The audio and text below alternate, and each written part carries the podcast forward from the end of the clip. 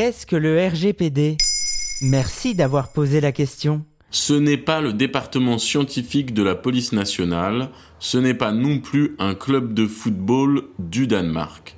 Non, le RGPD, c'est le règlement général sur la protection des données. C'est le texte de référence de l'Union européenne concernant les problématiques de protection de données à caractère personnel. L'objectif est de renforcer et unifier la protection des données des individus au sein de l'Union européenne.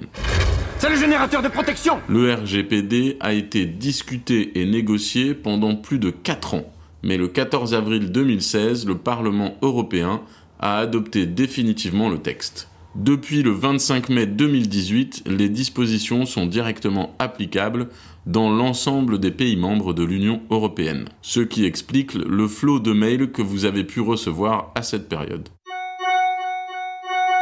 Le but de ce texte est de simplifier l'environnement réglementaire des entreprises, de redonner aux citoyens le contrôle sur leurs données personnelles ainsi que sur leur traitement, et enfin de responsabiliser les acteurs de ce traitement. Eh oui, euh, un truc du genre responsable des pigeons voyageurs ou autre. Plusieurs mois après l'entrée en vigueur et en application du RGPD, certains sites internet restent délibérément inaccessibles sur les territoires européens car ils ne remplissent pas les conditions de la nouvelle réglementation. C'est le cas pour un millier de sites d'information américains notamment.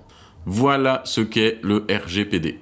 Maintenant, vous savez. En moins de deux minutes, nous répondons à votre question de manière claire, concise et détaillée. Que souhaitez-vous savoir? Posez vos questions en commentaire sur toutes les plateformes audio.